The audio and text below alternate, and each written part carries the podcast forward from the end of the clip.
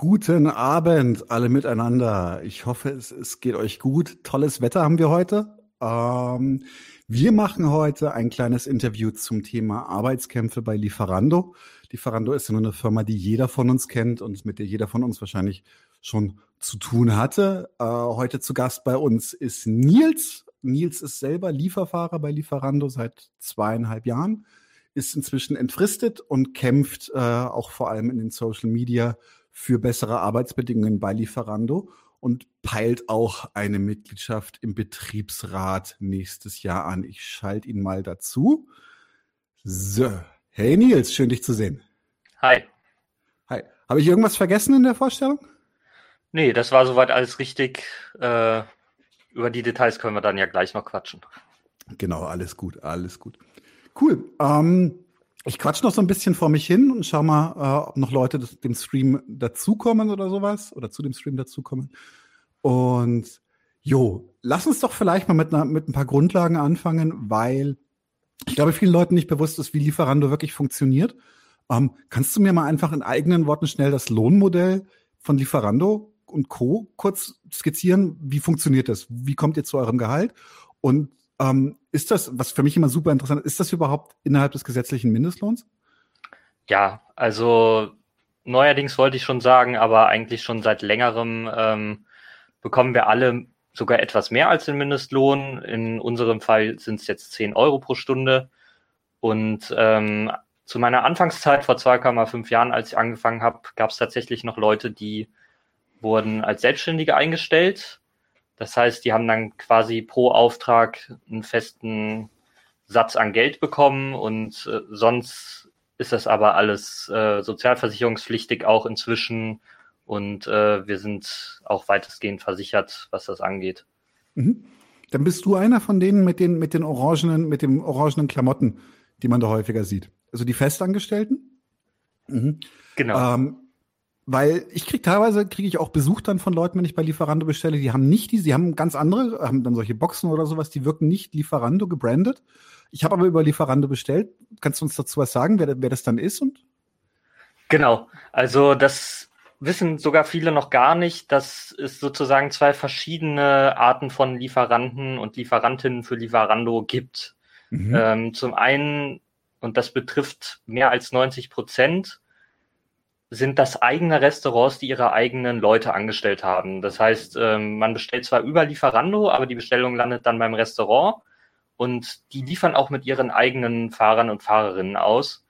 Und äh, andererseits gibt's dann wiederum uns, das ist vor allem in Großstädten, wir sind direkt bei Lieferando angestellt, ähm, Lieferando Deutschland und wir bekommen den Auftrag dann auf unser Handy, auf unser Smartphone, was wir selber stellen und fahren den dann aus. Das heißt, wir arbeiten auch mit verschiedenen Restaurants zusammen. Wir haben nicht wie die anderen normalen Lieferfahrer ein festes Restaurant, mhm. sondern wir fahren eben zu allen möglichen Restaurants. Zum Beispiel in der Stadt, wo ich ausfahre, in Köln, geht's da auch gerne mal auf die andere Rheinseite oder in ein paar Außenbezirke. Das lohnt sich mhm. für Lieferando aber eben nur in Großstädten, wobei mhm. das jetzt auch in etwas kleinere Großstädte expandiert wird, um eben diesem äh, Konkurrenzdruck da auch Herr der Lage zu werden.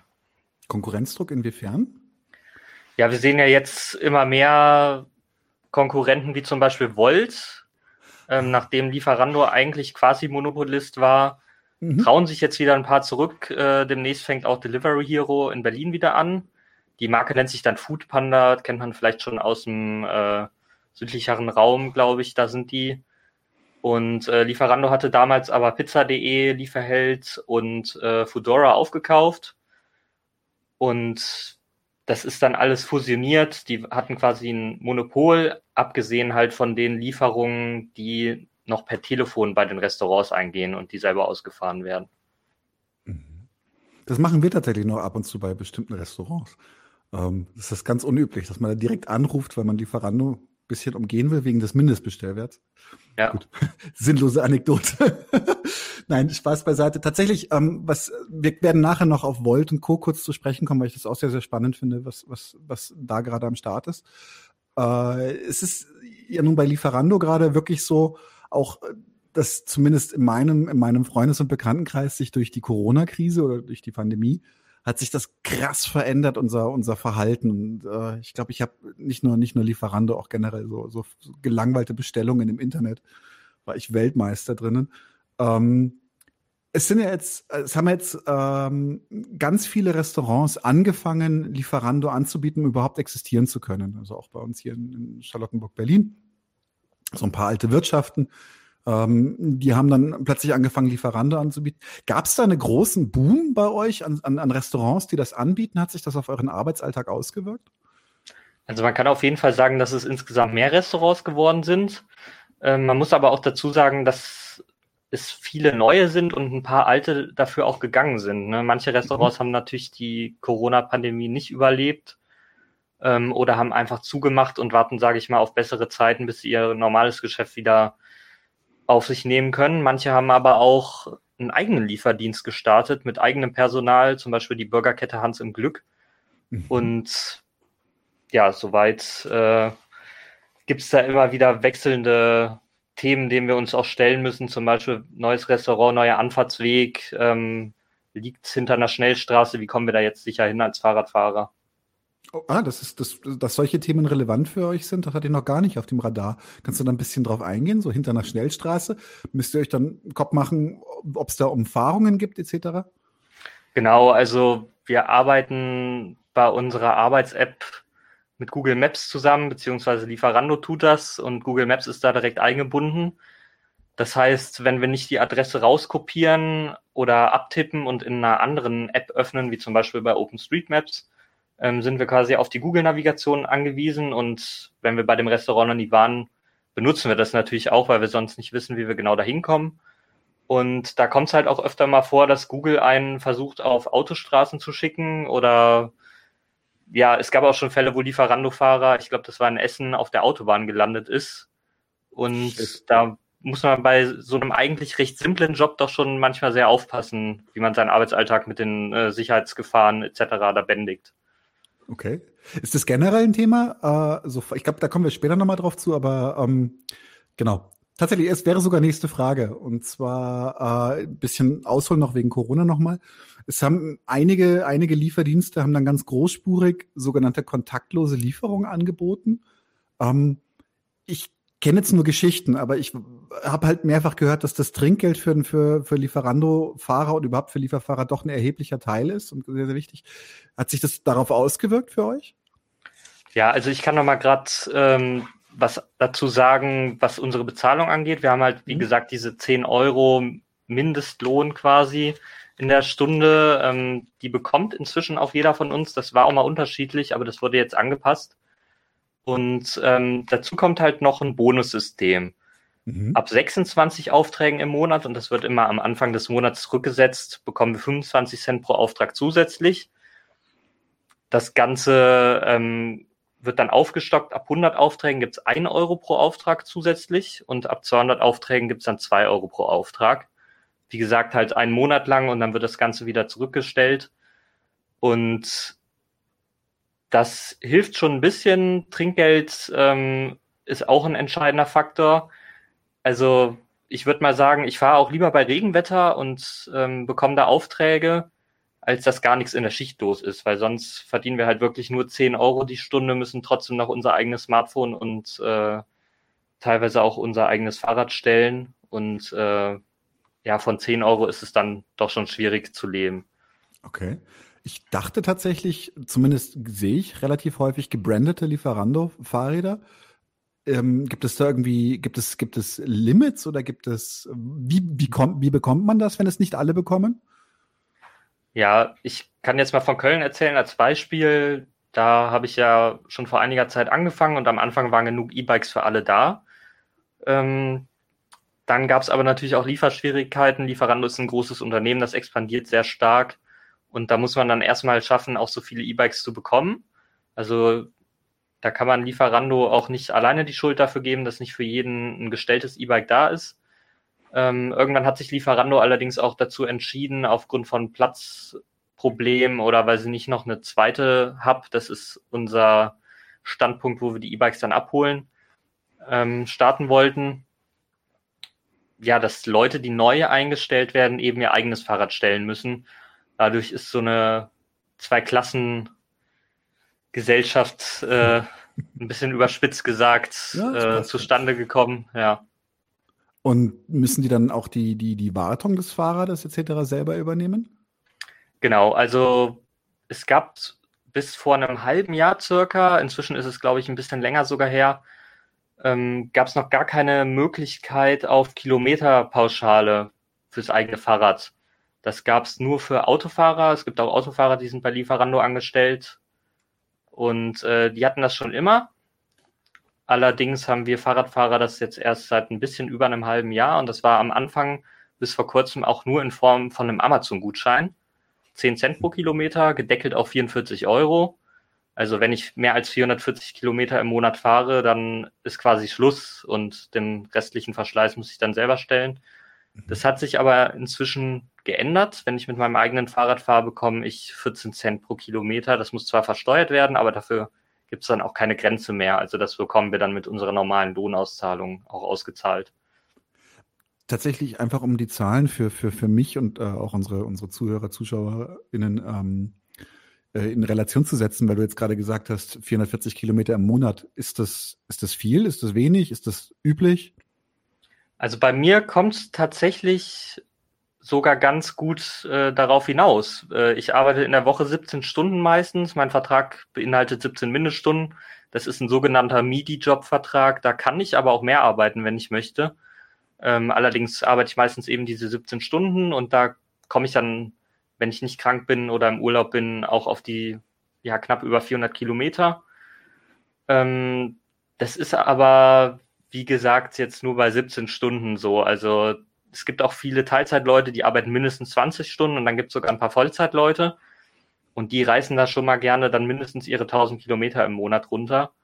Oh, und ähm, davon abgesehen gibt es natürlich auch Minijobber, die haben quasi kaum äh, Kilometer, aber die brauchen natürlich trotzdem ein funktionierendes Fahrrad. Mhm. Jetzt ähm, ich kannte mich damit selber nicht ganz so gut aus, äh, deswegen frage ich da jetzt lauter Detaillöcher. Äh, ähm, wenn ihr, wenn ihr Provision bekommt ab einer bestimmten, ab einem bestimmten Kontingent an Aufträgen, jetzt 100, 200 oder sowas, da könnt ihr ja doch gar nichts dafür. Also ob die Aufträge reinkommen oder nicht. Genau, also erstmal können wir gar nichts dafür. Das entscheidet alles der Algorithmus. Und ähm, andererseits selbst wenn wir durchgehend Aufträge bekommen, ist das ganze Bonussystem natürlich trotzdem unfair. Denn ein Minijobber, der kommt niemals auf 200 Aufträge, wo er dann wirklich diese angenehmen 2 Euro pro Auftrag bekommt. Und ähm, sogar auf 100 Aufträge zu kommen, schaffen viele Minijobber halt nicht. Und ja, da wäre es für uns doch angenehmer, wenn wir einfach einen höheren Stundenlohn hätten und äh, nicht vom Algorithmus abhängig wären der Algorithmus äh, macht nämlich teilweise wirklich, was er will. Ähm, und teilweise, das ist aber nur eine persönliche Meinung, haben wir auch teilweise das Gefühl, dass ja, dass wir einfach, wenn wir über eine bestimmte Auftragsanzahl kommen, auch weniger Aufträge bekommen. Das heißt, der Algorithmus sieht, oh, da ist jetzt jemand über 200 Aufträge und ähm, der verdient dann ja ganz viel und da müssen wir dem dann deutlich mehr Lohn überweisen und äh, da wird dann die Anzahl an Aufträgen auch gedrosselt in der Stunde. Das ist jetzt nur eine Vermutung, aber das ist halt so das, was wir erlebt haben teilweise. Das halte ich für, für nicht nur, nicht nur für plausibel, sondern fast für wahrscheinlich, so, so wie diese Systeme funktionieren müssen. Okay. Ja. Ähm, es gibt gleich schon die erste Frage von Silver Treasure. Uh, Silver Treasure fragt, kann man da Vollzeit von leben? Ja, also gerade Vollzeit kann man eigentlich gut davon leben, ähm, durch eben diesen Bonus, der ab 200 Aufträgen kommt. Es gibt Leute, die fahren ihre 400 Aufträge im Monat und äh, da kann man sich dann ja schon ausrechnen, dass man allein von den letzten 200 Aufträgen dann schon einiges bekommt. Und je mehr man arbeitet, desto mehr verdient man auch. Klar, man muss auch mehr Steuern zahlen, aber Trinkgeld kommt dazu, Bonus kommt dazu, Kompensation äh, von Kilometern. Ähm, allerdings hat man dann natürlich auch viel mehr Verschleiß. Also Leute, die Vollzeit fahren, die kaufen sich teilweise jedes Jahr ein neues Rad. Das ist dann kein super hochwertiges Rad, aber es lohnt sich zum Beispiel einfach nicht, das dann zu reparieren. Die kaufen sich jedes Jahr ein neues Rad, mhm. schmeißen das alte weg. Und ja, durch das Trinkgeld hauptsächlich kann man von dem Job auf jeden Fall leben. Es ist halt körperlich sehr anstrengend, gerade im Winter ähm, sehr gefährlich und äh, mal abgesehen vom normalen Alltag auf den Straßen in Deutschland, da weiß, glaube ich, jeder, wie die Fahrradwege so beschaffen sind. Wenn es welche gibt. Ja. Äh, hier werden regelmäßig, in Berlin werden regelmäßig Fahrradfahrer von LKWs geplättet beim Abbiegen. Äh, so oft, dass es da inzwischen auch schon Unmut bis in die bürgerliche Mitte hinein gibt. Ähm, ich wollte noch mal ganz kurz zurück zu Corona, auch wenn es ein Thema ist, was man wirklich rauf und runter kaut. Aber zum Beispiel, wenn ihr jetzt nicht kontaktlos zahlen, also diese kontaktlose Zahlung nicht genutzt wurde, ähm, habt ihr irgendwelchen Support, Aufklärung, Schulungen oder Ausrüstung bekommen, um mit der Pandemie umgehen zu können? Ja, da muss ich ein bisschen ausholen. Also am Anfang war es so, da hatten wir quasi gar nichts. Ähm, da wurde uns sehr viel versprochen und nach und nach trudelten dann auch so einzelne Sachen ein. Ähm, die ersten zwei Sachen waren Desinfektionsmittel und Masken. Das waren am Anfang noch so einfache OP-Masken.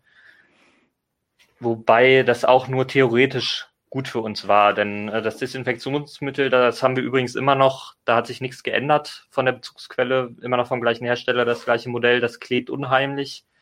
Und äh, gerade bei hohen Inzidenzen will man sich dann ja schon mal öfters die Hände desinfizieren und äh, da ist Aloe Vera drin oder sowas und das nachher kleben die Hände einfach nur noch, das haben wir auch mehrfach angesprochen. Ähm, auf den ersten Masken, die wir hatten, das waren OP-Masken, da stand aber auf dem Karton FFP2-Masken drauf. Also ich befürchte, da ging es weniger um die Qualität der Materialien, die wir bekommen haben, sondern mehr um den Preis, ähm, wie das eingekauft wurde. Oder es wurde einfach bei der CDU bestellt. Ja. Genau, ja, gefühlt war das so. CSU war es, Entschuldigung, CSU. Okay. Ähm, bleiben wir bei Ausrüstung, weil du es auch jetzt schon mehrfach angesprochen hast. Ähm, Im Winter, das ist jetzt schon eine ganze Weile her, ähm, wir hatten zwar wenig Schnee diesen Winter, aber wir hatten unglaublich viel Matsch und unglaublich viel Regen und dann auch immer so, so ekelhaftes Blitzeis, so vor allem am Abend. Wie verhält es sich da? Bekommt ihr besondere Ausrüstung für die Fahrräder? Bekommt ihr überhaupt Helme etc.? Und wie verhält es sich mit Schutzmaßnahmen bei extremem Wetter? Ja, also Theoretisch bekommen wir fast alles, das heißt Regenbekleidung, ähm, Handschuhe haben wir sogar auch bekommen, das erste Mal äh, in diesem Winter. Das Problem liegt dann wieder im Detail, ähm, wobei das teilweise sehr große Details sind. Da geht es dann zum Beispiel um die Handschuhe, die sind einfach nicht für sehr kalte Temperaturen geeignet. Ja, fünf Grad, dafür reichen die noch aus. Ähm, Wenn es dann aber an die Minusgrade geht oder an die Haltbarkeit der Handschuhe, da wird es dann schon wieder kritisch. Die reißen dann häufig schon nach der fünften Schicht. Oder die Regenklamotten äh, sind, wenn Leute eine Acht-Stunden-Schicht haben, eben nach drei Stunden schon durchgenässt, weil das eben kein ja, sehr reißfestes oder sehr undurchlässiges Plastikgewebe ist, sondern ähm, ja auch durchlässig und da merkt man es dann schon nach ein paar Stunden, dass einem klamm wird und äh, nach so einer Acht-Stunden-Schicht habe ich mir von Kollegen sagen lassen, die sind dann eigentlich pitchnass darunter. Und das sind auch nur so die Basics. Und äh, dann fehlen aber noch so speziellere Sachen, wie zum Beispiel eine Schutzbrille, wenn es jetzt wirklich Eisregen gibt, dass der einem nicht in die Augen kommt. Allgemein starker Regen kann da auch schon nervig sein.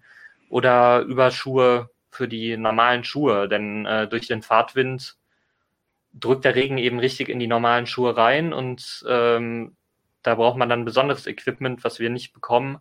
Da haben wir uns dann teilweise selber ausgestattet ähm, bei Sportdiscountern, weil das dann noch bezahlbar ist. Das geht aber trotzdem alles von unserem eigenen Geld da rein. Winterstiefel, sowas zum Beispiel. Mhm. Jetzt noch kurz zu dem, was ihr euch überhaupt stellt, wenn du sagst, dass das quasi, wenn du sagst, nach der fünften Schicht, das ist, für manche ist das, ist das innerhalb einer Woche.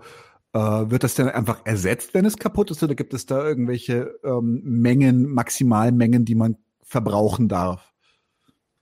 Ja, also die Maximalmenge ist mit äh, Ausnahmen eigentlich eins, denn es dauert teilweise ein halbes Jahr, bis die Sachen überhaupt ankommen. Das wird alles in China hergestellt und die neuen Winterjacken sind dann meistens erst nach dem Winter da.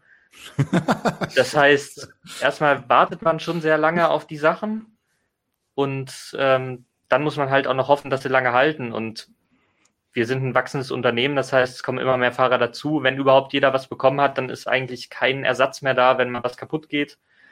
Und ähm, ja, also manche Leute haben diese Handschuhe auch nicht mehr bekommen. Am Anfang mussten die Kollegen sogar 5 Euro Pfand dafür zahlen für Handschuhe, die im Einkauf wahrscheinlich 1 Euro pro Paar gekostet haben. Ach, komm.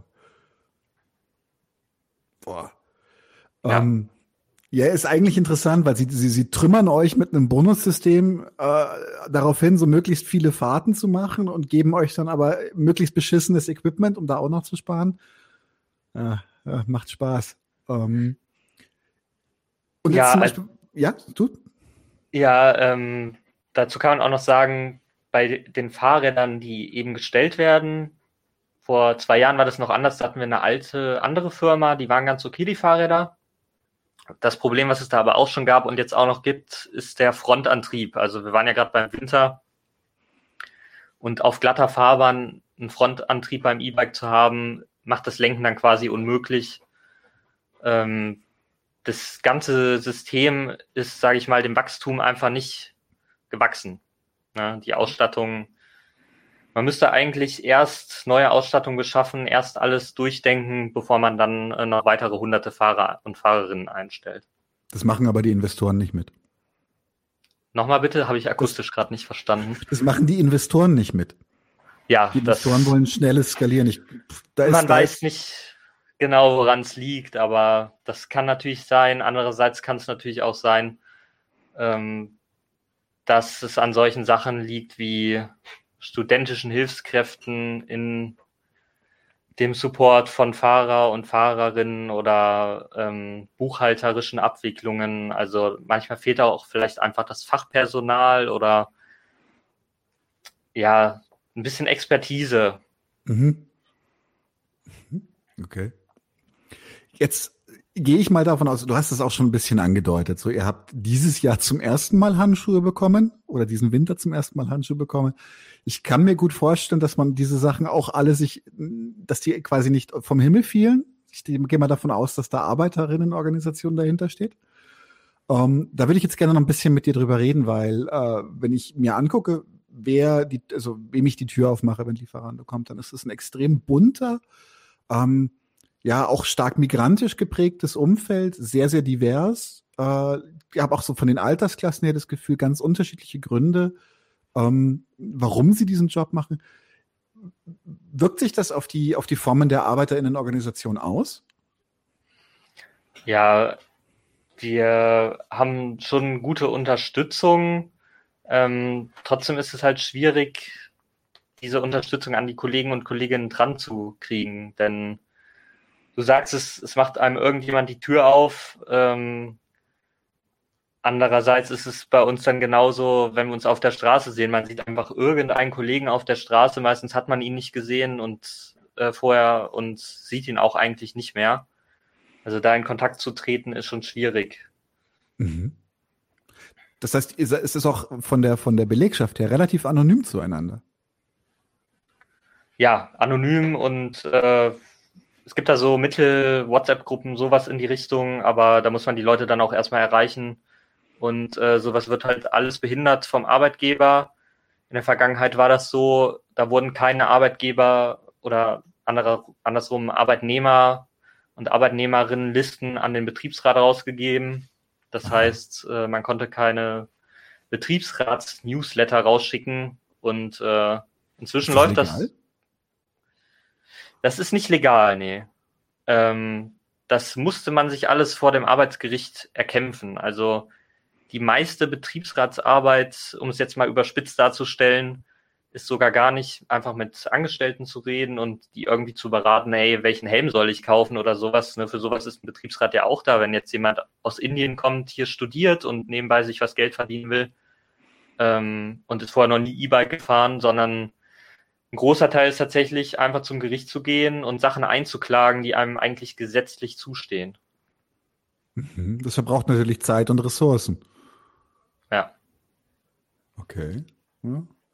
Und ähm, wie sieht die, äh, die, die, die ArbeiterInnenorganisation bei Lieferando gerade aus? Was, was, was macht ihr, um dem entgegenzuwirken, um gegen die Anonymisierung? Also, ihr hast gerade schon WhatsApp-Gruppen genannt, aber wer kümmert sich darum? Ja, also im Grunde genommen gibt es halt zwei Möglichkeiten oder vielleicht gibt es sogar auch mehr Möglichkeiten, aber die hauptsächlichen zwei sind eine Gewerkschaft, zum Beispiel mhm. die, die äh, FAU oder die NGG. Mhm. Und äh, die andere Möglichkeit ist ein Betriebsrat. In Köln sind wir in der glücklichen Lage, dass wir überhaupt einen Betriebsrat haben. Die Gründung wurde auch sehr behindert seitens des Arbeitgebers. Das heißt, wir ähm, hatten eine Betriebsratswahl und äh, da wurde dann vor dem Betriebsratsbüro oder der Wahlstätte vom Arbeitgeber noch versucht, ähm, einen zu überzeugen, doch die andere Liste zu wählen mit mehr, ja, sage ich mal, Führungspositionen da drauf. Ähm, da gab es sogar einen Polizeieinsatz äh, mit einer Anzeige dann und Platzverweisen. Wegen? Ja, also das kann man auch nachlesen äh, online. Mhm. Aber und, tr trotzdem kannst du mir kurz sagen, wie, wie, wie, wie, mit welchem Grund hat man die Polizei auf euch gehetzt? Also auf uns tatsächlich nicht, zum Glück. Aber ähm, ich glaube, ich war leider persönlich nicht dabei, aber ich habe es dann mir sagen lassen und auch im Zeitungsartikel gelesen. Ähm, der eine Vorgesetzte hat da dann versucht, auch mit, äh, nicht nur mit Worten, sondern auch mit Androhung von Taten äh, einen doch zu bewegen, dann ja die eigene Liste zu wählen. Es gab da eine Listenwahl, auf der anderen Liste standen die hauptsächlich ehemaligen Fudora-Leute, die hatten schon ziemlich viel Ahnung vom Betriebsrat Aha. und äh, haben das bisher auch alles so geregelt und äh, das waren auch mehr so Fahrer und Fahrerinnen und die anderen waren halt mehr die im Hub, das heißt äh, der Stelle, wo wir eben unser Material abholen, äh, am Tresen sitzen und weniger auf dem Fahrrad draußen. Mhm. Also um, ums, ums äh, metaphorisch, also die nicht an der Front sind. Genau, ja. Also die eben nicht bei Wind und Wetter draußen sind und wissen, welche Klamotten man eigentlich bestellen muss, ja. Mhm. Und äh, inzwischen haben wir unseren Betriebsrat. Nächstes Jahr sind wieder Betriebsratswahlen. Ähm, wir versuchen auch noch andere Städte zu überzeugen, eben Betriebsräte zu wählen. Wir sehen das an so ganz einfachen Sachen wie Schichtplänen. Normalerweise da wirbt auch Lieferando für. Wir können in unserer App einfach ganz flexibel unsere Schichten abgeben, abgeben, arbeiten, wie wir es halt eben möchten. Ist auch eigentlich super praktisch, aber in der Praxis in Städten, wo es keinen Betriebsrat gibt, ähm, teilt Lieferando eben die Schichten so zu, wie es ihnen am liebsten ist. Das heißt auch komplett außerhalb der Verfügbarkeiten. Also an Tagen, wo Leute eine Schicht eintragen, bekommen sie gar keine Schicht und an anderen Tagen wird ihnen dann was reingedrückt, obwohl sie da Uni haben, andere Verabredungen. Und äh, in Städten mit Betriebsrat schaut der Betriebsrat eben über diese Schichtpläne drüber und genehmigt die. Und äh, wenn das alles nicht richtig läuft, dann wird so ein äh, Schichtplan halt eben auch mal blockiert, bis das Ganze zur Zufriedenheit läuft. Mhm. Okay. Das heißt, ihr habt auch tatsächlich mannigfaltige Arbeitskämpfe, um die es geht. Es geht um Materialien, es geht um Schichten. Ähm, Du hast jetzt gerade schon, schon Gewerkschaften erzählt. Ähm, ganz kurz nur. Ähm, Matthias van Dijk, deine Frage blende ich später ein, da passt sie besser. Bleib geduldig. Ähm, also zurück zu den Arbeitskämpfen kurz. Ähm, NGG, das äh, ist eine Gastronomiegewerkschaft, soweit ich weiß, oder? Genau, ähm, Nahrung, Genuss, Gaststätten und die machen zum Beispiel gerade so Sachen wie äh, bei den Fleisch- Arbeitern und äh, in den Fleischfabriken äh, die Löhne auszuhandeln. Das kam auch gerade in der Presse, ich glaube gestern erst, dass es jetzt äh, Einigungen da gibt. Und ähm, bei uns ist das gar nicht so einfach, weil wir eben eine neue Art von Arbeit machen. Äh, unser Boss ist eben nicht jemand, äh, der einen Schreibtisch weiter sitzt, sondern unser Boss ist der Algorithmus, die App. Und äh, Unseren obersten Chef haben wir noch nie persönlich gesehen. Wir sehen nur die Leute vor Ort und nicht die Leute in Berlin, äh, die da diesen Algorithmus programmieren. Andererseits äh, kommt er sogar eher aus Amsterdam, der Algorithmus. Also da haben wir quasi gar keinen Bezug zu. Unser Arbeitgeber ist quasi die App. Und da müssen wir dann eben schauen. Teilweise ist es dann auch einfacher, über soziale Medien zu kommunizieren und äh, die Leute versuchen aufzuklären, denn die Gewerkschaft muss sich darauf auch erstmal einstellen und da ein. Konzept erarbeiten, wie man da überhaupt richtig an den Arbeitgeber rankommt und Sachen erreichen kann. Mhm. Marcel hat gerade kommentiert, ich glaube, er bezieht sich darauf, warum die Polizei kam. Er schreibt wegen Behinderung von Betriebsratswahlen. Okay. Genau, also da war ja die Betriebsratswahl, diese Listenwahl und ähm, da hat der ehemalige Standortleiter von Köln zu einem 1 zu 1 herausgefordert für Leute, die eben nicht seine, in Anführungsstrichen, seine Liste wählen wollen. Ich hoffe, Lukaschenko macht Notizen, da kann er noch was lernen. Ähm, so geht Wählen in einer Demokratie. Äh, ja. Scheiße. Ähm, tatsächlich, mich, mich erinnert das jetzt ein bisschen äh, an, an, an, die, an die Number 26, N26-Geschichte, die ja auch mit Händen, Hängen und Würgen versucht haben, die Betriebsratswahl zu verhindern. Ja. Und dann hat dieser, dieser, dieser lackierte Schimpanse, was hat er gesagt?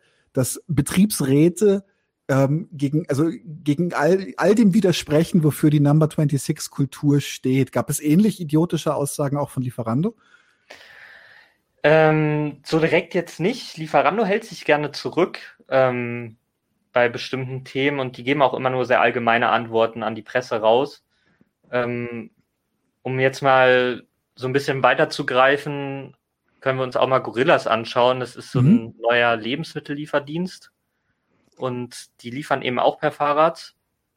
Und die sind eben heute dabei, einen äh, Wahlvorstand zu wählen in Berlin. Und ähm, da versucht der Arbeitgeber halt auch nach außen hin zu wirken als Unterstützer einen Betriebsrat. Nach innen ist es aber so, dass ähm, die Versammlung dafür dann aus einer riesengroßen Arena, wo das nötige technische Equipment wie Beamer, Leinwand etc. vorhanden ist, ähm, genügend Platz ähm, sowas wird dann abgesagt und dann wird eben nur ein kleinerer Veranstaltungsort gewählt, wo eben diese technischen Voraussetzungen für eine ordentliche Versammlung, Betriebsversammlung ist es dann äh, gar nicht so gegeben sind. Ja, auch ähm, wegen Hygienevorschriften, oder? Da kannst du ja weniger Leute reinpacken. Genau, also da bin ich jetzt nicht so ganz im Thema, wie das damit, was es damit aus sich hat, äh, ob das auch gewährleistet werden kann. Ich denke schon, aber nach außen hin wird halt kommuniziert, auch auf den Social Media Kanälen, wir unterstützen Betriebsräte, wir finden das ganz wichtig. Und nach innen hin werden dann aber Stolpersteine gelegt. Gibt es dann da auch eine, ähnlich wie du das jetzt zum Beispiel machst bei Lieferando, gibt es dann auch eine Gegenöffentlichkeit bei Gorilla? Kennst du da Leute? Also das Schwierige ist halt, dass man die Leute nur kurz auf der Straße sieht. Meistens hat jeder seinen Auftrag, den er ausfahren muss. Ähm, tatsächlich kommt man am besten ins Gespräch, wenn man selber mal da bestellt und das würde ich auch einfach allen Leuten raten, die sich denken, ja, ich habe jetzt schon mal sogar in der Tagesschau was von Lieferando gehört, die sollen irgendwie schlechte Arbeitsbedingungen haben. Wie wäre es denn mal, die Leute einfach direkt darauf anzusprechen? Dann können die nämlich sagen, ja, 10 Euro in der Stunde ist schon ein bisschen wenig. Also wenn Sie nicht darauf Geld. verzichten wollen, ist ja auch super bequem. Sie können uns auf Ihrem Handy verfolgen, sehen genau, wann sind wir da. Ähm, dann kann man vielleicht auch einfach äh, genau ein bisschen auf die Bedürfnisse eingehen, vielleicht mal auf der Treppe entgegenlaufen, solche Sachen. Mhm. Mhm. Das stimmt. Die Lieferando-Fahrer an sich werden konstant getrackt, oder? Genau, also einerseits werden wir vom Arbeitgeber getrackt. Das fängt damit an, dass wir in unseren Telefoneinstellungen nicht nur die Standortaktivierung aktivieren müssen, mhm. sondern auch den genauen Standort. Das heißt, wir werden wirklich GPS genau, metergenau geortet, wo wir sind. Ähm, wenn wir uns pausieren lassen, um auf Toilette zu gehen, sieht unser Arbeitgeber genau, wo, in welchem Gebäude, wie lange wir auf welcher Toilette quasi sind, um es mal auf die Spitze zu treiben. Ja, ja und sobald wir nicht ausgelockt sind, äh, werden wir quasi auf Schritt und Tritt verfolgt. Das heißt, auch wenn wir uns verfahren oder einen weiteren Umweg nehmen, weil es für uns vielleicht sicherer ist, ähm, aber der Dispatcher in Berlin dann vor seinem Computer sitzt in seinem bequemen Sessel und dann kommt es auch mal vor, dass einem geschrieben wird, ja, warum fährst du denn jetzt da lang? Oder ich sehe, du fährst irgendwie in die andere Richtung, was ist denn da los? Oder mhm. ja, also das gleicht schon eigentlich einer Dauerüberwachung und diese Daten werden auch gespeichert. Äh, da kann man auch ganz neu in der Presse ist da jetzt so was rausgekommen.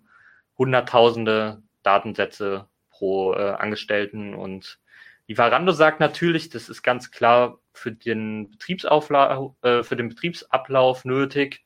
Ja, wir müssen ja für die äh, Gehaltsabrechnung, müssen wir das alles nachverfolgen, wie viele Aufträge hatte derjenige, ähm, wie viele Kilometer ist derjenige gefahren, um eben die Kilometerpauschale zu berechnen. Ähm, das Problem an der Sache ist aber, wo es dann wieder ein bisschen fragwürdig wird, ähm, ich kann zum Beispiel gar nicht anschauen, wie viele Aufträge ich im Dezember letzten Jahres hatte. Ähm, das heißt, Lieferando braucht diese Daten und speichert die auch jahrelang, aber für uns selber werden die dann irgendwie gar nicht mehr ersichtlich im Nachhinein. Ja, solche Sachen lassen einen dann doch daran zweifeln, ob es wirklich nötig ist, jeden Meter, jede Bewegung aufzuzeichnen und das ist manchmal fühlt man sich dann natürlich auch ein bisschen gestresst ne, bei der Arbeit. Der Dispatcher funkt einen da, also ist das, ist das auf der Schriftebene oder funkt der per, per, per Call oder sowas rein? Ähm, neuerdings haben wir einen Chat mhm. und den gibt es, glaube ich, seit einem Jahr und äh, ganz am Anfang, da ging das nur über Telefon. Ähm, wenn wir ein Problem hatten, mussten wir natürlich dann auch unser eigenes äh, Telefonguthaben dafür opfern, da anzurufen und alles nicht so smart. Inzwischen haben wir einen Chat, da kann man leider noch keine Bilder drüber senden, aber da wird einem dann geschrieben und wir können bei Problemen natürlich auch hinschreiben. Mhm. Ja, aber das ist alles noch nicht so technisch optimal. Man merkt auch oft, manchmal kommen die Nachrichten verzögert an. Ganz oft ist es so, die werden doppelt angezeigt. Ähm, Lieferando scheint diesem technischen Wachstum oder allgemein dem Wachstum technisch nicht hinterherzukommen. Und wir haben auch die Möglichkeit äh, oder die Pflicht sogar, die Bestellnummer den Dispatchern zu übermitteln, weil die Dispatcher eben ja technisch nicht die Möglichkeit haben, außer mit äh, Nummern abtippen, grob gesagt, äh, unsere Bestellung anzugucken. Und deswegen müssen wir denen dann immer die Nummer von der Bestellung schicken. Also das ist alles etwas kompliziert und vielleicht sollte man das Tracking dann eher für solche äh, anderen Optimierungen benutzen und mhm. Musstest du dich schon mal für, für, Kilo, für gefahrene Kilometer rechtfertigen? Ähm, seitdem wir Betriebsrat haben, zum Glück nicht mehr. Also da schreibt mir eigentlich keiner mehr. Und auch seitdem ich entfristet bin, ist es alles ein bisschen lockerer. Ähm, aber was vor der Betriebsratzeit schon mal vorgekommen ist, dass ich eben nicht direkt losgefahren bin, weil ich mir eben dann noch bei Regen zum Beispiel eine Regenhose schnell anziehen musste und das dauert halt mal eine Minute länger. Und ähm, dann wurde auch geschrieben, hey, ich habe gesehen, das System sagt, du hast den Auftrag schon bekommen und auch gesehen und warum stehst du denn jetzt noch da oder findest du das Restaurant nicht, wenn man jetzt äh, länger beim Restaurant ist, dabei kann das natürlich auch ganz andere Möglichkeiten haben mhm. was man äh, am PC gar nicht sehen kann. Zum Beispiel ähm, braucht das Restaurant einfach manchmal länger oder ich nehme einen Umweg, weil da eine Baustelle ist. Aber mhm. das können die Leute am PC ja gar nicht sehen. Und wir sind eigentlich die Personen, die mehr die Erfahrung in der Praxis haben. Und ich würde sagen, da sollte man uns auch mehr trauen und uns äh, auch unsere eigenen Entscheidungen fällen lassen. Aber da gibt es strikte Vorgaben und da haben wir nicht viel mitzureden. Mhm. Ich habe das tatsächlich ein schönes Beispiel direkt vor der Haustür. Wir haben groß, großflächig abgesperrte Baustelle seit zwei oder drei Wochen, weil da irgendwelche Leitungen verlegt werden. Und man hat es gestern sehen können. Ich habe gestern gestern Burger bestellt. Die, ähm, der Fahrer musste tatsächlich locker 300, 400 Meter Umweg fahren um diese Baustelle herum. Und das sah auf dem GPS einfach nur aus, als würde er viel zu weit in der Straße fahren und dann wenden und zurückfahren. Ähm, kann, mir, kann mir gut vorstellen, dass das ein passendes Beispiel ist für, für dumme Fragen hinterher, weil die Baustelle ist natürlich nicht bei Google Maps drin. Klar. Ja. Ähm, mich würde jetzt noch interessieren, weil du auch die NGG und die FAU erwähnst äh, und auch generell so ein bisschen so, wie bist du überhaupt auf die Möglichkeiten von Arbeitskampf aufmerksam geworden bei Lieferando? Wie hast du von den Gewerkschaften erfahren, die euch unterstützen wollen? Ja, meine Geschichte ist so ein bisschen, dass ich vor der Wahl stand, entweder ich kündige bei Lieferando, weil mir die Arbeitsbedingungen nicht ausreichend sind, oder ich tue halt was dagegen. Und äh, ich war dann in der Situation, dass ich noch ein halbes Jahr vor mir hatte bis zur Entfristung und dann habe ich gesagt, gut, ich warte jetzt noch ein bisschen ab und ähm, dann kann es quasi losgehen. Ich möchte den Leuten ein bisschen helfen, die neu in dem Job sind und äh, dass sich da auch was verändert, denn der Job macht mir eigentlich ziemlich viel Spaß, aber der Arbeitgeber hat halt noch so ein paar Ungereimtheiten die es zu verbessern gibt, äh, hält sich nicht immer an Gesetze. Stichwort Sicherheit zum Beispiel. Und äh, ja, das ging erst eine ganz lange Zeit ohne irgendwelche Vernetzungen und irgendwann hat man aber vielleicht doch nochmal den einen Fahrer oder den anderen Fahrer wiedergesehen auf der Straße, wo man sich gedacht hat, den habe ich da jetzt schon mal viermal gesehen und dann hat man mhm. angefangen zu reden und äh, irgendwann stellt sich dann raus, oh, es gibt ja sogar eine WhatsApp-Gruppe, wo man sich austauschen kann und manche Sachen sind für einen auch gar nicht so einleuchtend, dass da was falsch läuft und äh, was man dann doch für viele Rechte in Deutschland hat als Arbeitnehmer. Und dann fängt man an, sich Gedanken zu machen und, ah ja, dann kann ich ja auch mal der NGG beitreten. Die haben nämlich zum Beispiel auch einen Rechtsschutz. Das mhm. heißt, wenn ich jetzt meinen Lohn nicht bekomme, ähm, kann ich mit denen vor Gericht gehen und meinen Lohn einklagen. Und ähm, wenn ich das alles weiß, möchte ich das natürlich auch an meine Kollegen und Kolleginnen weitergeben. Das heißt, äh, ich rede auch öfter mal Leute auf der Straße an und frage, hey, ist bei dir alles gut gelaufen bei der letzten Überweisung? Oder Leute schreiben halt in die WhatsApp-Gruppe rein, äh, seitdem wir den Betriebsrat-Newsletter haben, steht da der Link zu dieser WhatsApp-Gruppe drin. Und die mhm. fragen dann, hey, irgendwie stimmt da was nicht? Oder ist das normal, dass ich jetzt acht Kilometer Anfahrt habe zum Restaurant? Und äh, ja, das Deswegen äh, möchte ich mich dann auch bei der Betriebsratswahl aufstellen lassen, äh, um das eben auch so ein bisschen professioneller zu machen, wo man dann auch mal eine Schulung besuchen kann, sowas in die Richtung. Hört, hört, finde ich gut, finde ich sehr gut. Ähm, wir hatten das vorhin schon so ein bisschen, ich würde da gerne noch mehr im Detail drauf eingehen, dass Lieferando offensichtlich zumindest, zumindest punktuell nicht so, nicht so geil darauf ist, zu kooperieren. Ähm, ist es generell, wie ist es, wie ist generell die Stimmung? Äh, sind Sie sehr autoritär im Auftreten? Ja, also der Vorteil ist, wir sehen unsere Vorgesetzten ja meistens nicht, wenn dann in der Hub. Ähm, das Schreiben von der Dispo ist oft sehr autoritär, nach dem Motto, fahr den Auftrag bitte. Wenn wir eine Frage dazu haben und wir haben noch wenig Akku, wir wissen nicht, ob das für den Auftrag reicht und dann wird halt schon fordernd geschrieben, obwohl die keine Weisungsbefugnis haben dass wir dann auch bitte fahren sollen. Und die neuen Fahrer, die haben natürlich keine Ahnung, ähm, dass sie das gar nicht zu 100 Prozent ernst nehmen müssen, was ihnen da geschrieben wird, mhm. sondern die denken, das ist der Chef, der da sitzt. Und äh, sonst macht Lieferando eigentlich oberflächlich auf Startup. Man wird geduzt, man darf auch seine Chefs duzen. Mhm. Ähm, andererseits ist das nur ein bisschen so eine Fassade. Also es gibt oft den Fall, dass Lieferando sogar gegen Gesetze verstößt, wie zum Beispiel bei der Sicherheit der Fahrräder. Und äh, wir haben jetzt endlich mal Bike-Checks, wo dann auch gecheckt wird, sind die Fahrräder, womit wir fahren, überhaupt sicher? Denn der Arbeitgeber ist eben für die Arbeitsmittel verantwortlich, dass die sicher sind, einwandfrei. Und äh, vom Gesetzgeber her ist vorgeschrieben, dass es einmal im Jahr eine Sicherheitsüberprüfung gibt. Ich bin jetzt seit zweieinhalb Jahren bei Lieferando und das ist jetzt die erste Sicherheitsüberprüfung, die wir haben. Okay. Und auch nur, weil der Arbeitgeber da eben vom Gesetzgeber auf den Deckel bekommen hat, um es auf gut Deutsch mal zu sagen, und äh, sonst mit jedem weiteren Tag, den er das ignoriert, Strafzahlungen leisten muss. Ich habe gerade so ein bisschen, bisschen, bisschen plakativ gemacht, weil diese, diese, dieses Startup-Gehabe so, wir sind doch alle eine Familie, lasst uns zusammen eine bessere Welt bauen. Ich, ich komme da ja selber her. Und ich finde es, ähm, ich habe irgendwann mal gelesen, ich glaube, es war sogar in einem, in, einem, in einem Comic über Gewerkschaften aus, äh, aus Skandinavien, ähm, dass der schlimmste Chef ist der Chef, der behauptet, dein Freund zu sein. Und äh, ja, ich finde ich finde das tatsächlich interessant, weil sie sie versuchen einen emotionalen Kontakt aufzubauen zur Belegschaft aber halt nicht, damit die Leute weniger entfremdet sind von ihrer Arbeit, sondern um sie einfach noch weiter auspressen zu können.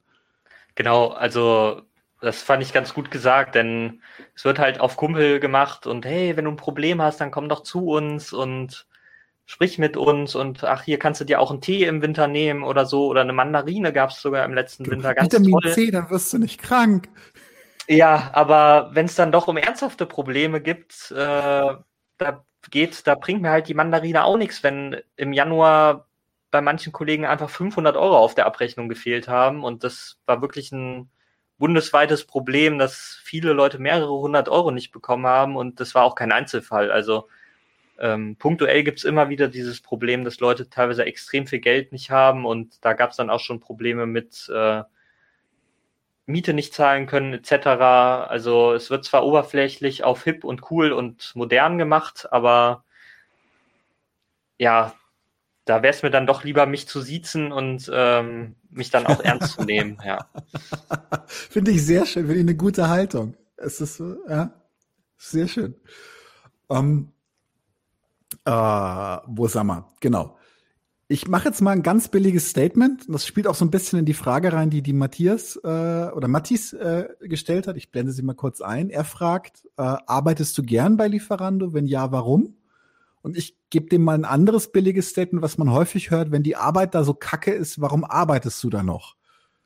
Ja, ähm, ich sag's immer ganz gerne mit den Worten, die Arbeit ist halt wirklich super, aber der Arbeitgeber macht seine Probleme. Das mhm. heißt, ähm, dieses, ja, dieses Arbeitsmodell, ich bin quasi nicht mein eigener Chef, aber ich habe keinen Chef im Nacken, wenn ich rumfahre, mhm. sondern die App sagt mir einfach, was ich zu tun und zu lassen habe, äh, also was ich wo abholen soll. Mhm. Ähm, ich kann mir auch währenddessen mal die Stadt anschauen, ich bin an der frischen Luft, ich mache was für meine Bewegung. Ähm, aber auf der anderen Seite ist Lieferando eben dieser quasi Monopolist. Das heißt, ähm, die können quasi machen, was sie wollen. Ne? Mhm. Man hat zwar diese Flexibilität, aber wenn es dann im Endeffekt doch darin endet, dass man äh, seinen Schichtplan nicht so genehmigt bekommt, annähernd, wie man ihn eingetragen hat, bringt einem das halt auch nichts. Jetzt gibt es zwar ein bisschen mehr Konkurrenz, allerdings äh, gewöhnt man sich ja auch irgendwann mal an einen Arbeitgeber und äh, was ich jetzt schon von anderen Arbeitgebern gehört habe, wie Volt, da muss man zum Beispiel um seine Schichten kämpfen. Da gibt's äh, einmal pro Woche eine Uhrzeit, da werden die Schichten freigeschaltet. Und äh, die Leute müssen sich eben pünktlich diese Seite aktualisieren und sich die Schichten wegnehmen. Denn irgendwann, wenn weniger Nachfrage nach äh, Bestellungen ist, gibt's einfach gar keine Schichten mehr. Mhm. Und die Leute kommen einfach gar nicht auf ihre Mindeststunden. Ähm, und ich mache eben diesen Job, weil er diese ganzen Vorteile hat, wie an der frischen Luft arbeiten. Es ist zwar anstrengend, aber ich bin gelernter Gärtner und da ist es doch entspannter im Winter den ganzen Tag Fahrrad zu fahren, als Bäume auszugraben. Und es ist, sage ich mal, ein gutes Zwischending zwischen frische Luft und ähm, Bewegung und sich doch eben nicht komplett zu überarbeiten. Aber dafür mhm. müssen halt die Rahmenbedingungen eigentlich so stimmen, wie sie sein sollten. Mhm. Und äh, würde es einen Arbeitgeber geben, der eben dieses Modell anbietet, und wo man sich auch sicher sein kann, dass äh, die Rahmenbedingungen stimmen, super Equipment, alles mögliche, pünktliche Lohnzahlung. Wir bekommen unseren Lohn übrigens äh, erst in der Mitte des Monats. Ähm, ja, also des darauffolgenden Monats natürlich, ne, ungefähr so um den 10., 11. rum ist es jetzt immer. Ähm, und das ist bei den anderen Arbeitgebern auch nicht besser. Also das scheint einfach ein strukturelles Problem zu sein. Leute, die unzufrieden sind, die gehen dann halt einfach und äh, es finden sich ja immer neue Leute, denn bei diesem Job braucht man zum Beispiel auch kein Führungszeugnis. Es ist eigentlich recht entspannt anzufangen. Mhm. Es läuft alles online, ja. Mhm. Tatsächlich ähm, möchte ich jetzt eine Frage vorziehen, weil du Volt erwähnt hast und Gorillas gibt's ja auch. Ähm, gibt dieses, dieses quasi-Monopol fällt von Lieferando ein Stück weit? Und ich habe zumindest äh, in, in, in schlimmen Gründermagazinen ähm, habe ich gelesen, dass Volt am, zumindest beim Marktstart sich extrem betont mitarbeiterfreundlich gegeben hat und da auch, sagen wir mal, medienwirksam eine Abgrenzung zu Lieferando gesucht hat. Was ist denn da dran? Ja, also es ist nicht viel dran, würde ich mal sagen. Die sind halt aus Finnland, soweit ich es jetzt im Kopf habe. Mhm. Und die sind da angeblich dann auch ein bisschen lockerer oder gehen ein bisschen mit einer anderen Mentalität dran, aber das ist nur das, was sie sagen und ähm, praktisch standen Lieferando-Fahrer mit Volt-Fahrern oder ähm, wie auch immer auf der Straße und haben für die gleichen Probleme gekämpft, denn das Winterequipment war nicht ausreichend. Ja, die Rucksäcke sind zu schwer, wenn man da eine 100 Euro Bestellung drin ausliefert und mhm. das macht eigentlich tut sich da nicht viel. Also das Problem ist einfach in dieser ganzen Branche ähm, mit der App als Arbeitgeber, Ich bin jetzt mal voll patronizing, sagt, das Problem ist Kapitalismus. Ha! Weil die eigentlich ja. einfach Profite aus den Rippen leiern müssen. Ja, es gibt äh, sogar in Berlin, glaube ich, die Food Fairies nennen die sich und mhm. die organisieren das so ein bisschen selber. Mhm. Aber wenn wir ganz ehrlich sind, äh, die Kunden wollen eine coole, hippe App mit auch ab und zu mal irgendwie Cashback oder Gutschein oder die wollen, dass alles bequem ist, günstig und im Endeffekt äh, leiden die Restaurants und die Fahrer darunter, denn Provision und äh, schlechtes Arbeitsmaterial sind dann so Wege, wie man den Preis dann auch drücken kann. Ja, absolut. Ähm, diese Food Fairies, ist das vielleicht, hießen die früher Colima 2? Weißt du das eventuell? Das weiß ich gerade nicht, ich habe das nur mal gelesen. Okay, weil es gab einen Zusammenschluss, als, als weil Deliveroo hat, soweit ich weiß, extrem überraschend die Schotten dicht gemacht in, in, in Deutschland. Und äh, böse Zungen sagen, weil sie, weil sie arbeitsrechtlich einfach immer mehr Schwierigkeiten bekommen haben und ihr Businessmodell nicht mehr haltbar war. Ähm, und da hat sich ein Zusammenschluss gefunden von, von ehemaligen Deliveroo-Fahrern, aber da ist genau das, was du sagst. Ich habe früher gerne, als ich noch äh, in, in Kreuzberg gewohnt habe, habe ich gerne bei Colima 2 bestellt. Das ging, das war auch komfortabel, aber die bedienen halt zwei Stadtteile und jetzt muss ich halt Lieferando. Da kommen wir auch gleich nachher nochmal drauf zurück, ob nicht Lieferando überhaupt die Lösung ist.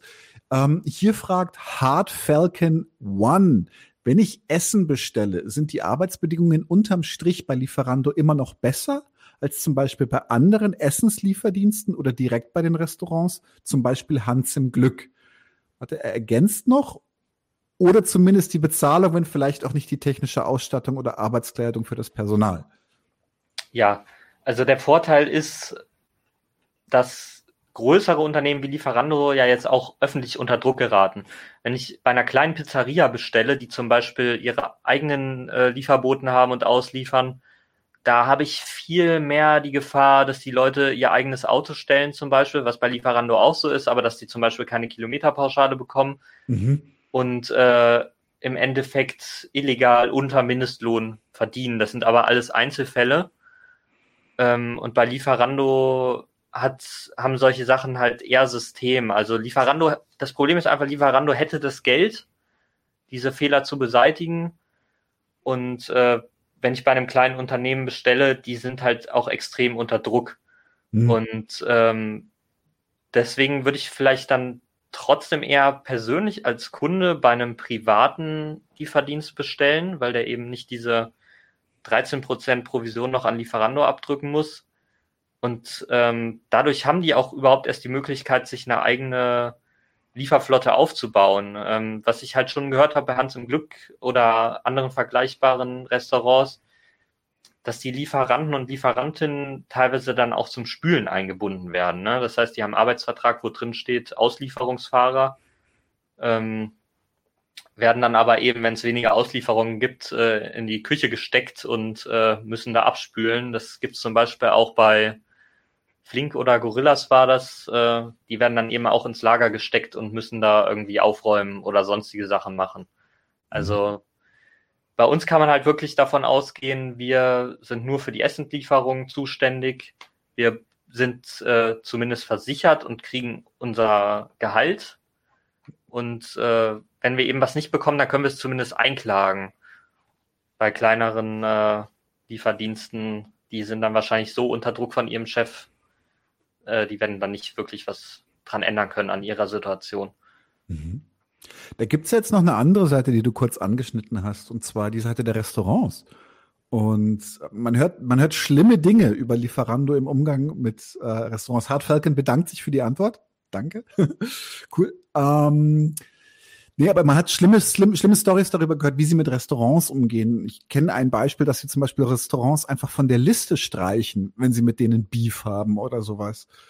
Und ja, lieber du, du weißt ja bestimmt besser Bescheid. Ja, ähm, es gibt zum Beispiel das Problem, dass wenn zu wenige Fahrer und Fahrerinnen von uns gerade verfügbar sind, weil eben Peakzeit ist, abends oder in der Mittagspause, wo alle bestellen, und äh, da schließt Lieferando dann einfach in der App die Restaurants Mhm. Und äh, dadurch gibt es dann das Problem, dass in der Zeit die Restaurants keinen Umsatz machen können. Einfach nur, weil Lieferando zu wenig Fahrer und Fahrerinnen eingeplant hat. Und das heißt, die Restaurants, nicht nur die Fahrer sind Lieferando ausgeliefert, sondern auch die Restaurants. Und äh, wenn es technische Probleme gibt, wir hatten zum Beispiel mal einen Hackerangriff, das ist aber schon was her. Da hat jemand versucht, Lieferando zu erpressen mit einer DDoS-Attacke und da war der Laden fast den ganzen Tag lahmgelegt. Und ähm, andererseits geht man auf einen Deal mit Lieferando ein und dann erwartet man eigentlich auch als Restaurant, dass man da was geboten bekommt und man ist aber eigentlich nur gut bei Lieferando dabei, wenn man sich auch zwischendurch mal in der Liste hochkauft. Das heißt, wenn man oben äh, Werbung platziert in der Lieferando-App, der Kunde öffnet die App und kriegt dann halt direkt dieses Restaurant angezeigt. Also wirklich fair ist es nicht. Es gibt auch Fälle, wo Restaurants einfach die schlechte Bewertung haben, ähm, auf dem Papier den Inhaber wechseln und äh, dann bei Lieferando sich neu listen lassen. Mhm. Wir hatten zum Beispiel einmal das Problem, da äh, hat ein Restaurantinhaber den Hitlergruß gezeigt vor dem Laden. Es war auch groß in den Medien. Und ja, wir haben uns alle beschwert, die Fahrer haben sich beschwert. Ähm, das Restaurant wurde dann sogar entfernt, war aber dann nach einem Monat, glaube ich, sogar wieder online. Ähm, ja, also das Problem hat man halt nicht beim Lieferdienst um die Ecke, wo man persönlich vorbeiläuft und ja. wo man auch vielleicht sieht, äh, was die Fahrer in ihrer Pause machen, wie lange die Pause haben. Tatsächlich gibt es da nicht auch ein Provisionsmodell? Genau, also die Restaurants, die selber liefern, mhm. sich aber die Bestellungen über die Lieferando-App reingeben lassen. Man muss natürlich auch sagen, wenn man in der Lieferando-App gelistet ist, hat man viel mehr Publikum, was man eventuell anziehen kann. Ähm, das kostet dann 13 Prozent vom Bestellwert. Das ist ganz schön viel. Ja, und halt eine gewisse, äh, einen gewissen Festbetrag, glaube ich auch. Da bin ich mir aber gerade nicht so sicher. Ähm, es gibt aber auch Konditionen, die man aushandeln kann. Zum Beispiel hat McDonald's Sonderkonditionen mit Lieferando. Die sind äh, zum Beispiel eine der wenigen äh, Restaurants, die ihre eigenen Preise in der App angeben können. Sonst ist es nämlich so, Lieferando hat eine ähm, Preisbindung. Das heißt, das Gericht kostet beim Restaurant 6 Euro, dann muss es in der Lieferando-App auch 6 Euro kosten. Und das ist eben ja schwierig für die Restaurants, denn die Restaurants müssen ja irgendwie auch ihr ihre Lieferkosten reinkriegen und das wird normalerweise auch zu einem gewissen Teil äh, über den Warenwert gemacht und wenn der Kunde dann eben sieht, äh, okay, die Gerichte haben eigentlich einen guten Preis, aber der Bestellwert ist dann irgendwie 50 Euro oder die Lieferkosten sind irgendwie 10 Euro, dann bestellen die dann natürlich nicht. Und wenn dann so ein Megaplayer wie ähm, McDonalds mit Lieferant oder Sonderkonditionen ausgehandelt hat, bestellen die Leute eher da, denn äh, dann denken die auch super, gratis Lieferung oder nur 2,50 Euro.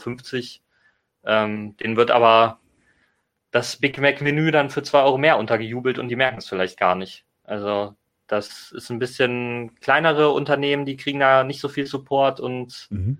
Hilfe. Ähm, zum Beispiel, wenn denen einfach eine Zutat ausgeht für die Pizza Salami und die haben keine Salami mehr, dann müssen die bei Lieferando anrufen und die Pizza Salami telefonisch aus ihrem Angebot rausnehmen lassen. Mhm. Und äh, das ist sehr schwierig. Also einerseits sind die Restaurants eben auf diese Reichweite angewiesen und weil Lieferando auch der einzige Anbieter ist, können sie nur Lieferando nehmen. In den meisten Städten ist es ja noch so. Und äh, andererseits wollen sie eigentlich weg davon, weil Lieferando äh, sagt, wie es abgeht und äh, da gibt's dann auch diese Mini-Sites, die Lieferando für die Restaurants erstellt. Das steht auch im Vertrag von den Restaurants. Das heißt, äh, es gibt eine Webseite, die wird fast so geschrieben wie die vom richtigen Restaurant. Mhm. Im Endeffekt ist da aber nur eine Lieferando-Bestellmaske auf dieser Webseite Aha. und man denkt als Kunde, okay, da oben steht jetzt Grillambiss Athen, Köln.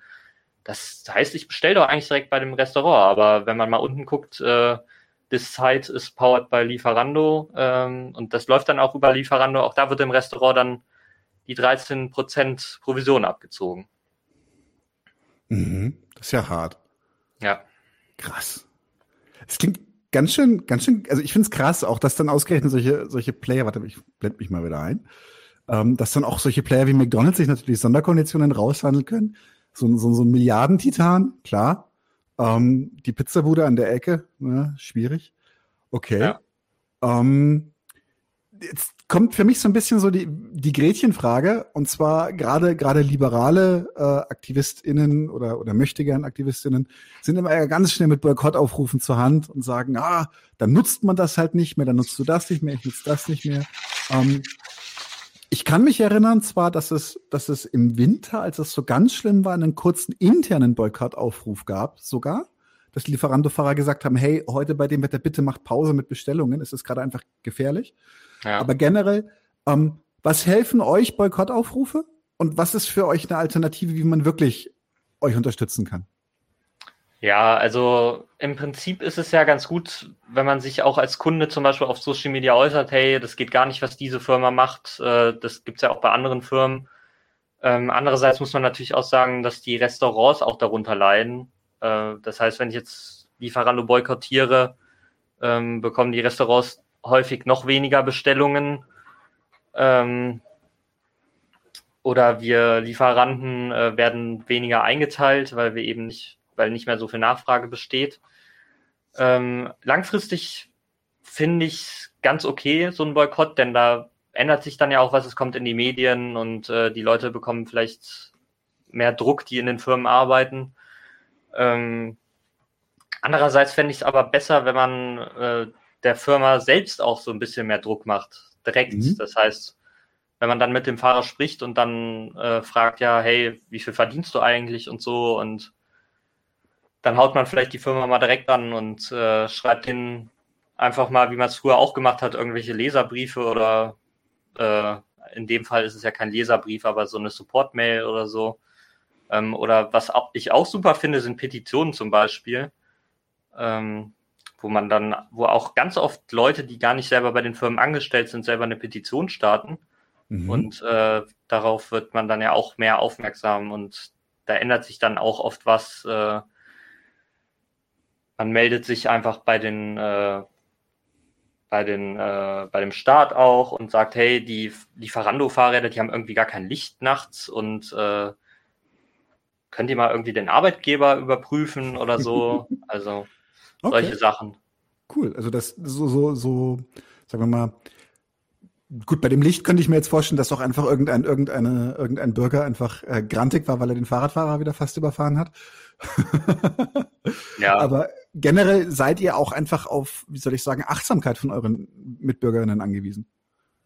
Ja, auf jeden Fall. Also man sollte sich ja nicht als Kunde nur was bestellen und sich dann ärgern, oh, der kommt ja plitschnass an und hat irgendwie gar keine Regenjacke, sondern das vielleicht auch mal hinterfragen dann und oder warum kommt mein Essen so spät? Äh, es ist doch erst irgendwie 22 Uhr und ja, also und sonst halt vielleicht, äh, wenn man es boykottiert, dann sich nicht blenden lassen von Mitbewerbern, denn die haben auch oft so ihre eigenen Probleme, ja. Mhm. Das heißt, auch an, erkennen, dass das Problem systemisch ist und nicht nur mit der einen Firma zu tun hat. Okay. Genau, eben. Es müsste sich allgemein was ändern. Es gibt ja äh, auch andere Initiativen wie das Lieferkettengesetz oder so. Oder mhm. die Bürger müssen halt selber Druck machen über ihre Entscheidungen bei den Wahlen etc., dass sich mhm. da allgemein was ändert. Mhm. Ne, wir machen zwar auch unseren eigenen Arbeitskampf, aber äh, Privatleute können uns da eigentlich auch unterstützen. Zum Beispiel gibt es auch diverse Shitstorms. Letztens war es erst wieder, dass Lieferando ähm, eine unpassende Antwort auf Twitter gegeben hat. Da hat so ein Troll-Account einfach aus Spaß Lieferando geschrieben, hey, der Fahrer hat irgendwie meinen Aufzug benutzt in die vierte Etage, obwohl ich ihm extra geschrieben habe, er soll es nicht machen, weil das nur für Anwohner ist, der Aufzug. Und Lieferando hat äh, diesem Troll, ohne es zu merken, sogar dann, äh, dass es ein Treu war, hat dem sogar noch recht gegeben. Nach Ach, dem Motto, ja, tut uns leid, dass der Lieferant den Aufzug benutzt hat, so in den vierten Stock. Das geht ja gar nicht, wenn der nur für Anwohner ist. Und äh, ja, also es wäre halt schön, äh, wenn die Kunden dann zum Beispiel den Aufzug einfach runterschicken. Es gibt nämlich Aufzüge, die sind nur mit dem Schlüssel bedienbar oder äh, die müssen runtergeschickt werden, damit da eben keine unbefugten Leute Zutritt haben. Ähm, solche Sachen, ja. Okay. Ich habe tatsächlich jetzt kurz nochmal Aufruf an, an alle ZuschauerInnen, dass ähm, jetzt noch Fragen gestellt werden können. Ich würde jetzt tatsächlich mit einer relativ platten, aber für mich persönlich immer interessanten Frage äh, abschließen. Und zwar äh, kleines Beispiel, weil du ja auch gesagt hast, es gibt Leute, die, die kriegen nur die Lieferungen über, über Lieferando vermittelt. Ähm, da habe ich bei, bei, einer, bei einer Bude bestellt und hatte tatsächlich das, das Geld mit dieser, mit dieser Trinkgeldfunktion überwiesen. Und äh, hat ihm das dann an der Tür gesagt, so, sorry, ich habe gerade kein Bares, ich habe es dir überwiesen. Und dann ganz trocken, das sehe ich nie wieder, das Geld. Das kriegt er nicht zu sehen, das Geld. Wie ist das eigentlich mit euch direkt Lieferando-Fahrern? Wirklich einfach ganz platte Frage. Bar oder PayPal? Bar, ja. Okay. Das gut zu wissen. Magst du noch sagen, warum? Ja, klar. Also ähm, theoretisch geht das inzwischen alles ganz gut. Praktisch gibt es aber, wie bei ganz vielen anderen Punkten, auch das Problem mit der Technik, mit der, mit der Überforderung. Äh, es ist einfach alles nicht, es läuft nicht so, wie es für so eine große Firma laufen muss. Die hängen da hinterher. Am Anfang hatten wir gar keine Anzeige, ob wir überhaupt Trinkgeld bekommen bei den einzelnen Aufträgen.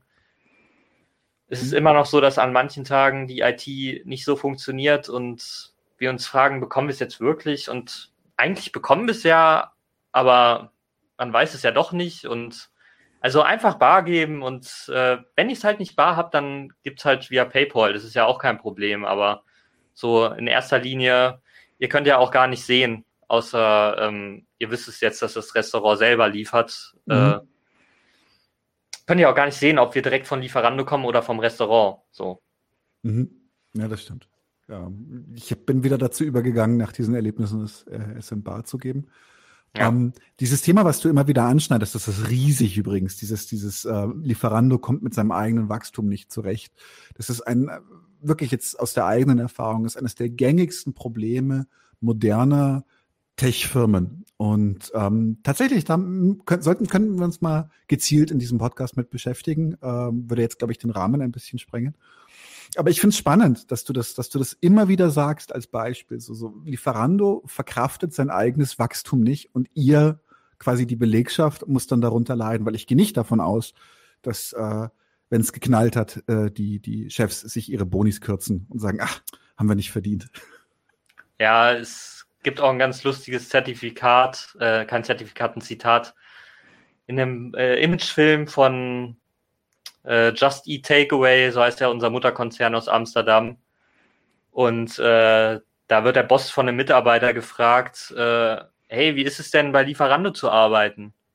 Oder wie ist die Arbeit bei Lieferando? Und der einer der obersten Bosse Arbeit antwortete einfach, es ist doch keine Arbeit, so nach dem Motto, es ist doch super. Und äh, ich glaube, wenn er uns mal fragen würde, ob das, was wir machen, äh, anstrengende Arbeit ist, da würden wir, glaube ich, alle sagen, äh, als Fahrer, die auf der Straße sind, äh, ja, doch, das ist schon Arbeit und die, ja, also die andere Sache, die ich noch sagen könnte, ist, äh, man könnte es halt auch einfach mal lassen, Werkstudenten in der Buchhaltung einzusetzen und äh, ja, vielleicht sollte man seine Verantwortung Angestellten gegenüber auch ein bisschen ernster nehmen und qualifiziertes Personal, solche Sachen. Also wenn man die Sorgen ernst nehmen würde, dann gäbe es da bestimmt Mittel und Wege, uns da auch entgegenzukommen.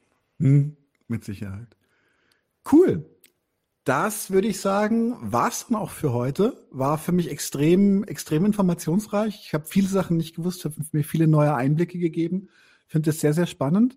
Ähm, lasst uns doch unbedingt in Kontakt bleiben, so wie das weitergeht bei euch. Auch gerne äh, äh dann auf hoffentlich den gewählten Betriebsrat bei dir anstoßen. Ähm, ich bedanke mich extrem für, für die Zeit, die du uns gegeben hast und wünsche dir wirklich nur das Beste und äh, genieß die Frischluft und das schöne Wetter, das wir gerade haben. Ja, danke dir auch. War ein sehr aufschlussreiches Gespräch. Cool. Also, dann bis denne. Bis dann. Ciao.